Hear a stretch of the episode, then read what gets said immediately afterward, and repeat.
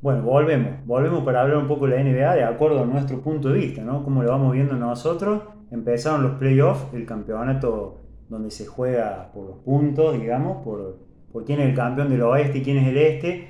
Y ahora vamos a arrancar con el oeste. Después eh, analizamos el este, cómo, cómo han sido el comienzo de los playoffs. Empezamos por el campeón del oeste y subcampeón de la NBA, los Phoenix Suns, que se le está complicando frente a New Orleans. Anoche perdieron el segundo partido, New Orleans eh, lo empató 2 a 2.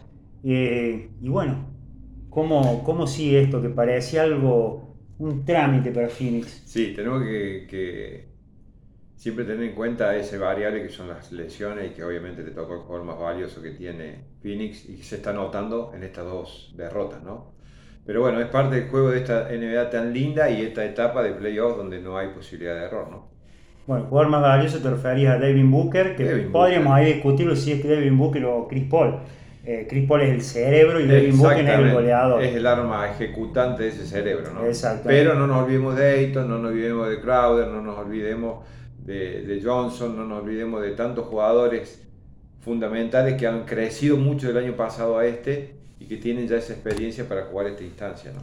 Bueno, Chris Paul, que el, tercer partido, de no ser por él, también se lo sacaban los Pelicans. Fue una magistral lo que hizo en el mm. último cuarto, dirigiendo todo el encuentro. Ayton ha encontrado un gran compañero que es Jabal Magui, que es ya campeón de la NBA con Golden y con los Lakers, fuerte. Y después, como decía vos, tiene toda una serie de jugadores, Johnson, Crowder, Payne, eh, Bridges, que eh, obviamente lo ponen donde está. Ganó el oeste, fue el que más triunfos tuvo en la serie regular, pero aparecen estos Pelicans sorpresivos, podríamos decir, con eh, un goleador como Brandon Ingram, sin tener los Zion Williamson, que no jugó en toda la temporada, no se sabe qué va a pasar. Los médicos del equipo dicen que ya está para jugar, él y los médicos personales dicen que no. Me parece que fuera de la cancha la historia con Williamson, ¿no? Sí, yo creo que este nuevo Orleans es el nuevo New Orleans con CJ McCollum, ¿no? Es un equipo nuevo, fresco, con otra, eh, eh, obviamente hoy con, con, con este nuevo protagonismo que tiene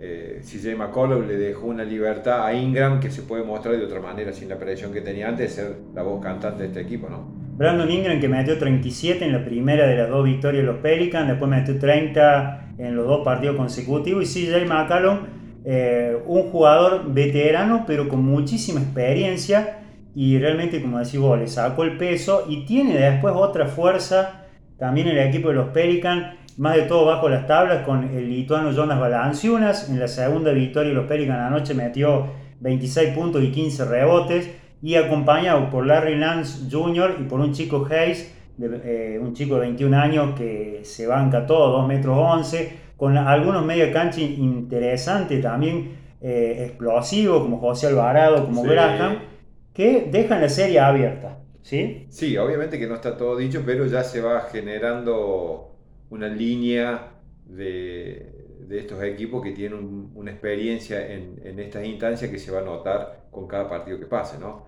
Pero bueno, obviamente está, queda mucho por recorrer y bueno, es una primera llave que, que se va a definir a último momento, ¿no? Bueno, al igual que Memphis y Minnesota. Minnesota, el equipo de Pablo Prigioni, que es el asistente eh, principal en el ataque, eh, especialista en el ataque. Coordinador de ataque. Exactamente, con Leandro Bolmaro, el chico de las varillas de la selección argentina, que no ve minutos, está allí en el banco, pero bueno, por allí puede llegar a jugar, esperemos. Y con un conjunto de Memphis que ha sido eh, la revelación, el conjunto más joven que ha estado al tope de la NBA en varios rubros, un equipo muy dinámico que, que gana en defensa, gana en los rebotes, en los contragolpes, con una, una estrella eh, de, las, de las que surge, ¿no? Porque es un chico que hace poco está en la NBA, que es Jamorán, un volador total, pero con otros eh, jugadores interesantes como Cameron Bain, como eh, Dylan Brooks, como el canadiense Clark, sigue el único, digamos, más rústico, pero que le sirve ahí abajo, es el neozelandés Adams. un equipo que salió segundo en la fase regular y que teóricamente, al igual que le pasaba a Phoenix, creíamos que no iba a tener tantos problemas. Minnesota se lo ha planteado muy bien, muy bien esta serie y la está empatando 2 a 2. vemos que se ha creado un equipo con personalidad, este de, ser un equipo de toda la cancha, de marcar, de atacar, con esta juventud que tiene una energía tremenda y obviamente de Minnesota con algunos veteranos, como Cat, como Carl Anthony Towns y, eh, de, Russell, Russell, que encontró su lugarcito después de dar vuelta por varios equipos de la liga, entre ellos los Warriors y los Lakers, y que hoy, bueno, se está sentando y tiene un protagonismo diferente, ¿no? Pero siempre se, y Edwards, obviamente, que es una revelación a la altura de Jean Morán para mí, pero bueno, obviamente están buscando esa identidad que creo que la tiene más clara los Memphis que los Timberwolves. Eh, Edward es un pibe de 20 años, también tremendo goleador, ha hecho más de 30 en algunos de estos juegos. Se le escapó increíblemente a Minnesota uno de los juegos que iba ganando por 26 puntos. Se lo da vuelta a Memphis con esa dinámica que decimos que, que te puede dar vuelta un juego y tiene Minnesota también otro as de espada que es el chico malo, ¿no? El que le gusta eh, rozarse, el que le gusta allí el juego fuerte, ¿no? Que ya lo vimos en los Clippers, eh,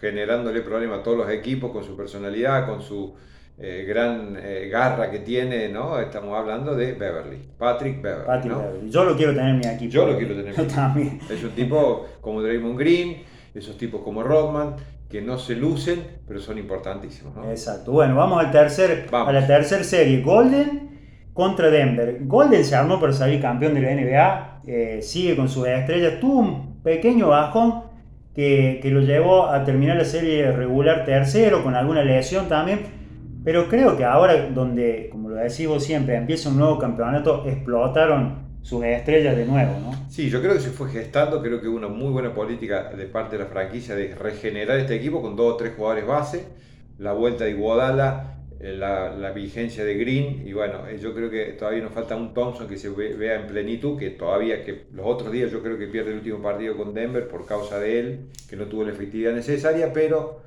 son tipos que van a aparecer en las instancias decisivas, ¿no? Sí, dos superestrellas como Stephen Curry, Clyde Thompson, que volvió después de dos años y medio, pero que está bien.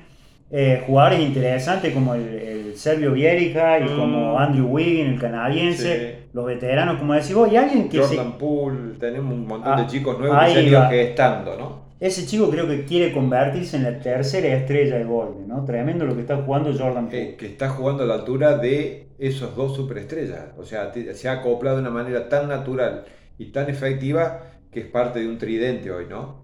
Bueno, de Denver, eh, eh, de, nuestro querido Facundo Campaso, ¿qué podemos decir? Poquito y nada, ganó el cuarto, evitó la barrida.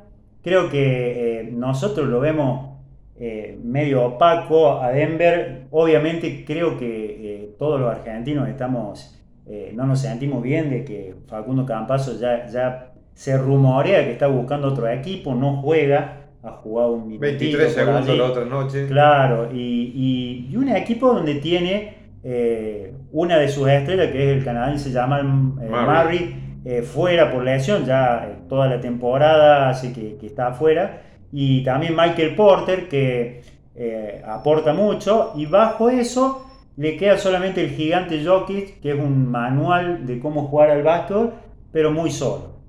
Sí, desgraciadamente él es el equipo, no tiene acompañamiento. Aaron Gordon para mí que ha quedado a la mitad de lo que puede ser, pero bueno, obviamente que necesita de estas dos grandes estrellas como Morris y Porter, que bueno, llegarán en su momento y, Denver volverá a ser el equipo que pintaba ser antes de estas dos grandes lesiones, ¿no? Por ahora creo que ya, ya se le acaban los, playoffs, ¿no? Bueno, vamos al último. Raro, Dallas y Utah también están empatando 2 a 2. Una serie rara porque se lesiona la gran figura de Dallas y una de las figuras de la NBA, que es el esloveno Luka Doncic ante eso, la gran posibilidad de Utah de arrebatarle prácticamente el playoff, que no lo logra porque hasta la vuelta de Doncic en el cuarto partido, recién en el cuarto partido vuelve Doncic, iba arriba Dallas 2 a 1, también con un juego muy rápido y ahí se transforma en figura Branson, el otro base zurdo, que mete 41 en el segundo juego y mete 31 en el tercero. Pero en el cuarto, cuando vuelve Doncic, es como que reacciona Utah que tiene a su goleador, a Donovan Mitchell, eh, a Rudy Gobert, que es la torre francesa que aporta muchísimo en defensa, deja una duda eh, en ataque, aunque el cuarto partido se lo gana Utah con un alley que lo convierte Gobert. Y por allí algún que otro jugador más eh, allí importante, Bogdanovich. pero una serie totalmente abierta que es rara, porque gana Dallas sin Doncic, pierde Dallas con Doncic. ¿Qué puede pasar con eso? Bueno, eso es lo lindo que tiene la NBA, que acá no hay nada escrito de antemano, ¿no? Está todo abierto. Y obviamente eh, Utah perdió esa identidad que tenía, no la ha podido encontrar en estos playoffs. Y bueno, obviamente Donovan Mitchell como que no ha podido ponerse el equipo al hombro para hacer esto que decías vos, esa, esa posibilidad que tenía de, de sacar una ventaja amplia cuando no estaba Luca y no la pudo aprovechar. Bueno, nos jugamos en un pronóstico, hay que jugarse ahora, que hay 16 equipos. ¿Quién es el campeón del oeste? Es un tema difícil, ¿no? difícil, difícil. Yo, mi, mi, mi, mi gran candidato sigue siendo, espero que vuelva Booker, Phoenix, porque creo que han hecho los deberes para este año tener eso que le faltó el año pasado, con un equipo que se ha aceitado muy bien y que obviamente depende de, de, de esa cuota extra que le da Booker, ¿no? Pero yo, mi candidato del oeste es Phoenix. Bueno, yo me quedo con Golden. Yo creo que volvieron y volvieron para ser campeones del oeste. Pero vamos a ver qué pasa. ¿eh? Vamos Excelente. Falta mucho por Terminamos del oeste. Champion. Maranata.